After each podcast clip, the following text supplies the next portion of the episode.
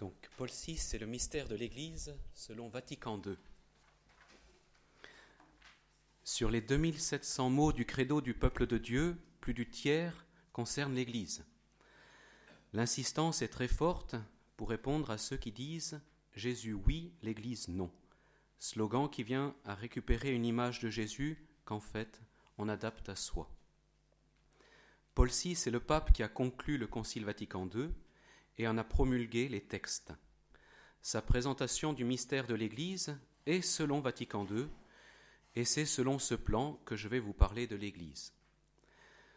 Le Concile a voulu présenter comme premier texte celui sur l'Église, Lumen Gentium, pour se présenter comme on le fait au début d'un dialogue selon les règles de convenance. Ce sera le premier point. Vient ensuite ce qu'elle transmet, la révélation, la parole de Dieu, Dei Verbum, ce sera le deuxième point. Nous parlerons brièvement de la liturgie en parallèle du troisième texte de Vatican II. Le quatrième et dernier point, comme la dernière constitution, concernera les rapports de l'Église avec le monde de ce temps.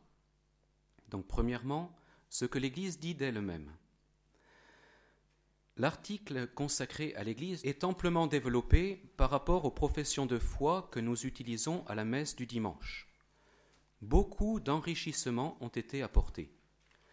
Le premier millénaire a été important pour préciser qui est le Christ dans la Trinité. Dans le deuxième millénaire, c'est l'Église qui voit son identité et sa mission davantage en lumière pendant les conciles, dans son union avec le Christ. Le titre Lumen Gentium, lumière pour les nations, désigne le Christ. Mais cette lumière qu'est le Christ, l'Église la porte au monde. Jésus-Christ et l'Église, c'est tout un, disait Sainte Jeanne d'Arc, et il ne faut pas en faire difficulté. Pour mieux se rendre compte du développement de la doctrine, rappelons que saint Thomas d'Aquin, qui avait une dévotion si délicate pour l'Église, et qui a formulé tous les principes qui en éclaire la structure intérieure, n'a pas fait de traité sur l'Église dans sa fameuse somme théologique. C'est ce que dit le cardinal Journet dans son introduction à une œuvre importante, l'Église du Verbe incarné. Le pape Paul VI ne donne pas une définition simpliste de notre foi concernant l'Église. Au passage, soulignons qu'il dit Nous croyons à l'Église, et non pas en l'Église, cet article de foi n'étant pas au même niveau que Dieu. Il reprend une expression clarifiée par Pie XII, corps mystique du Christ, expression qui fait le lien avec le Christ depuis Saint Paul, et à laquelle l'adjectif mystique permet de souligner que deux aspects se rejoignent. Celui de société visible, instituée avec des organes hiérarchiques, et celui de communauté spirituelle. Dans la suite du Concile Vatican II, le pape Paul VI fait le lien entre deux dimensions, l'Église terrestre, pérégrinant ici-bas, et l'Église comblée des biens célestes. Son lien avec le royaume de Dieu est aussi expliqué. Là où Loisy avait eu le malheur de critiquer notre Sainte Mère l'Église en disant Jésus a annoncé le royaume, et c'est l'Église qui est venue. Paul VI rectifie en disant Elle est le germe et les prémices du royaume de Dieu, qui aspire à l'accomplissement parfait de la rédemption au-delà du temps dans la gloire.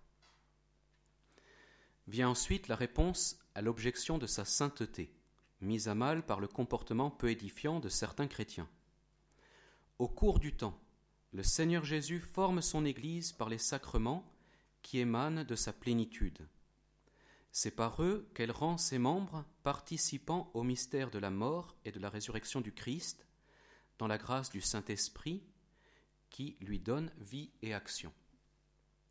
C'est donc l'action du Christ et de l'Esprit Saint qui est présentée comme don de sainteté à l'Église. La suite devrait convaincre des protestants par son équilibre. L'Église est donc sainte tout en comprenant en son sein des pécheurs. Parce qu'elle n'a elle-même d'autre vie que celle de la grâce, c'est en vivant de sa vie que ses membres se sanctifient. C'est en se soustrayant à sa vie qu'il tombe dans les péchés et les désordres qui empêchent le rayonnement de sa sainteté.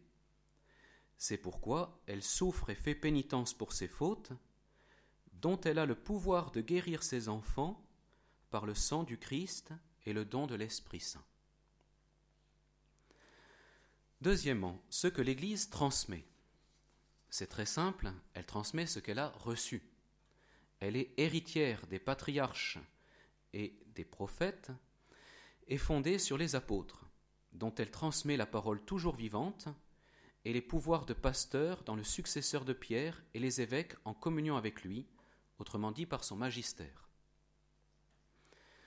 Paul VI a le courage de dire quelque chose qui, permettrait qui permettait de faire confiance il y a cinquante ans et de continuer à faire confiance dans la grave crise de la foi dans laquelle nous sommes encore. L'Église, dit-il, est perpétuellement assistée par le Saint-Esprit. Reste à bien l'entendre, c'est vrai, mais c'est important de ne pas penser que l'élément humain faillible puisse faire dévier totalement le projet divin. Cela n'arrivera jamais. D'ailleurs, le premier emploi du mot Église est dans le paragraphe concernant l'Esprit Saint, pour dire qu'il conduit l'Église. Autrement dit, il ne la laisse pas errer, comme si c'était seulement l'œuvre d'hommes plus ou moins intelligents, fidèles, doués. Il en purifie les membres s'ils ne se dérobent pas à sa grâce. Autrement dit, l'Église ne réunit pas les parfaits, mais ceux qui veulent le devenir en se purifiant et en accueillant la grâce de l'Esprit Saint. Le credo nous invite à ne pas séparer l'Église de l'Esprit Saint.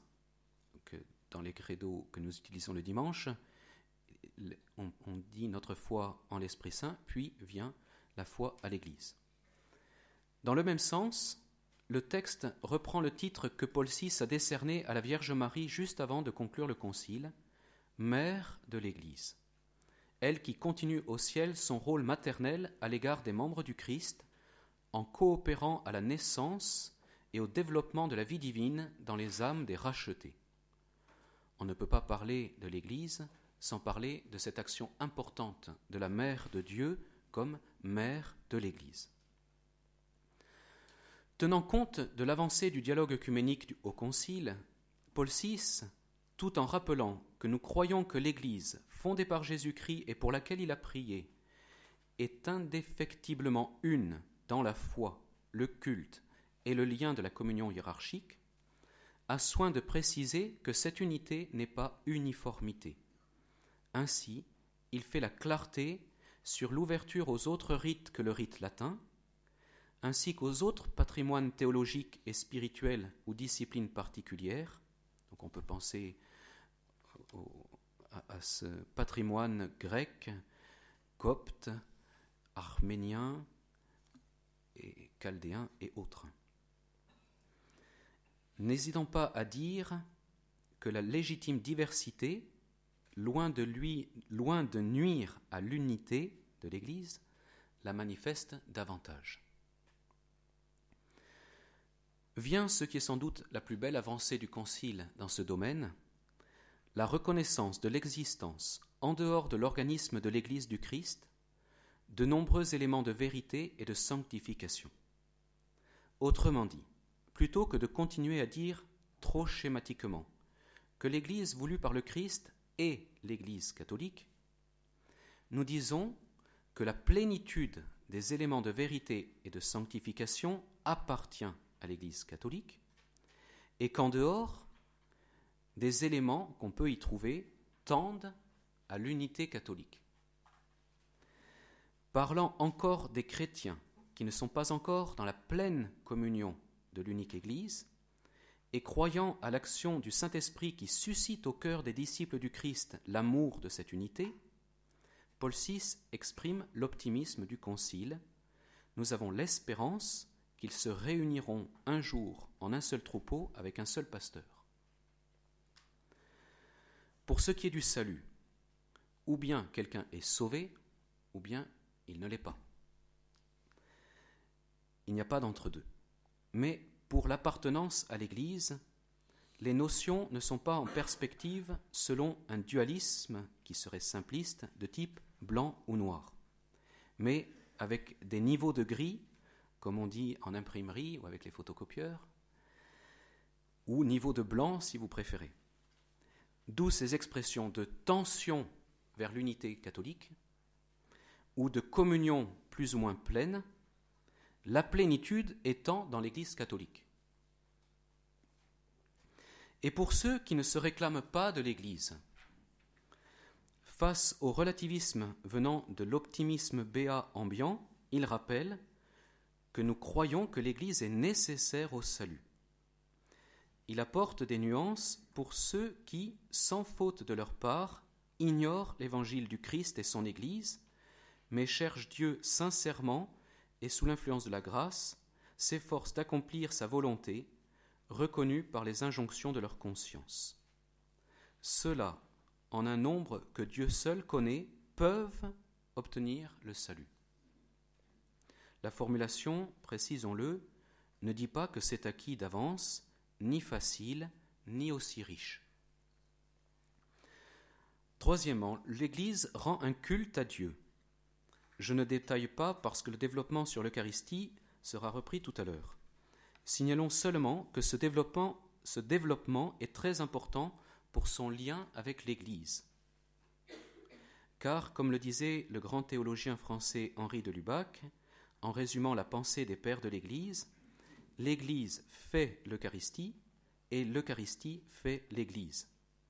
Ce que le bienheureux pape Paul VI formule en disant Le corps et le sang adorable du Seigneur Jésus sont réellement devant nous comme le Seigneur l'a voulu, pour se donner à nous en nourriture et pour nous associer à l'unité de son corps mystique. C'est à ce moment qu'il fait le lien entre la présence du Seigneur Jésus dans le Saint-Sacrement et le tabernacle, qui est, dit-il, le cœur vivant de chacune de nos églises. Donc là, il y a église avec une minuscule. Les églises avec une minuscule, c'est les bâtiments qui, servent à nous réunir pour les grands moments de prière. Nous voyons que dans notre foi si belle, les vérités ne sont pas juxtaposées mais articulées, donc on parle des articles de la foi, comme les articulations d'un corps, d'où cette suite magnifique comme un élan du cœur, et c'est pour nous un devoir très doux d'honorer, d'adorer dans la Sainte Hostie que nos yeux voient, le Verbe incarné qu'ils ne peuvent pas voir, et qui, sans quitter le ciel, s'est rendu présent devant nous. Quatrièmement, les rapports de l'Église avec le monde de ce temps. Paul VI précise d'emblée que la croissance de l'Église ne peut pas se confondre avec le progrès de la civilisation, de la science ou de la technique humaine, elle est d'un autre ordre. Elle consiste à connaître toujours plus profondément les insondables richesses du Christ, à espérer toujours plus fortement les biens éternels, à répondre toujours plus ardemment à l'amour de Dieu, à dispenser toujours plus largement la grâce et la sainteté parmi les hommes, et c'est ce même amour qui porte l'Église à se soucier constamment du vrai bien temporel des hommes. Le royaume de Dieu n'est pas de ce monde dont la figure passe, mais il est commencé ici-bas en l'Église du Christ. L'Église, à la fois, rappelle à ses enfants qu'ils n'ont pas ici-bas de demeure permanente, tout en les pressant aussi de contribuer, chacun selon sa vocation et ses moyens, au bien de leur cité terrestre, de promouvoir la justice, la paix et la fraternité entre les hommes, de prodiguer leur aide à leurs frères, surtout aux plus pauvres et aux plus malheureux. Et Paul VI de continuer sur ce thème qui avait été si peu développé dans les préoccupations des vingt premiers conciles. L'intense sollicitude de l'Église, épouse du Christ, pour les nécessités des hommes, leurs joies et leurs espoirs, leurs peines et leurs efforts, n'est donc rien d'autre que son grand désir de leur être présente pour les illuminer de la lumière du Christ et les rassembler tous en lui, leur unique Sauveur. Elle ne peut signifier jamais que l'Église se conforme elle-même aux choses de ce monde, ni que diminue l'ardeur de l'attente de son Seigneur et du royaume éternel. Vient la mention des âmes qui ont encore à être purifiées au purgatoire, et de la multitude de celles qui sont rassemblées autour de Jésus et de Marie au paradis, formant l'Église du ciel, où, dans l'éternelle béatitude, elles voient Dieu tel qu'il est, et où elles sont aussi à des degrés divers, associées avec les saints anges, au gouvernement divin exercé par le Christ en gloire, en intercédant pour nous, et en aidant notre faiblesse par leur, par leur sollicitude fraternelle. Embrassant ces trois états d'un seul regard, il conclut sa présentation de l'Église en rappelant solennellement que nous croyons à la communion de tous les fidèles du Christ, de ceux qui sont pèlerins sur la terre, des défunts qui achèvent leur purification et des bienheureux au ciel, tous ensemble formant une seule Église. Merci au bienheureux pape Paul VI pour cette courageuse présentation, succincte et si précieuse du mystère de l'Église, selon les richesses mises en lumière lors du Concile Vatican